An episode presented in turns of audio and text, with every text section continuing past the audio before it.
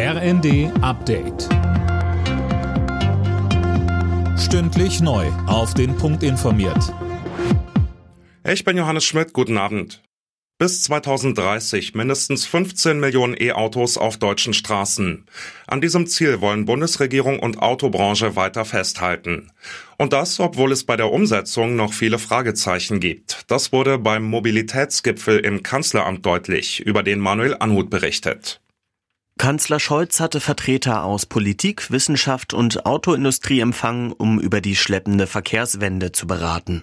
Man sei sich einig gewesen, dass Deutschland seine Klimaziele nur erreichen kann, wenn die Umstellung auf E-Mobilität schneller vorankommt, sagte ein Regierungssprecher. Dazu braucht es unter anderem deutlich mehr Ladesäulen. Ein Masterplan für das Ladenetz soll Tempo in den Ausbau bringen. Gesundheitsminister Lauterbach plant eine kurzfristige Maßnahme, um die Lieferengpässe bei Kindermedikamenten in den Griff zu kriegen. Mit den Krankenkassen hat er sich darauf geeinigt, dass Festbeträge für Medikamente für drei Monate ausgesetzt werden.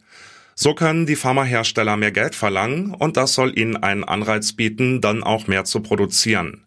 Das Ganze ist den Krankenkassen zufolge aber nicht nachhaltig und nur eine kurzfristige Lösung.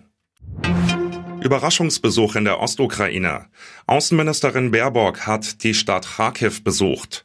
Dabei sagte sie weitere Unterstützung auch mit Waffenlieferungen zu. Ob Deutschland künftig auch Leopard-Kampfpanzer liefert, wie von vielen gefordert, ließ die Ministerin offen.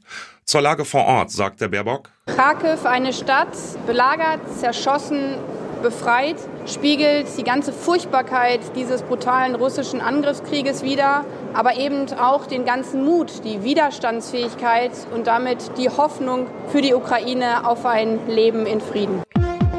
Alle Nachrichten auf rnd.de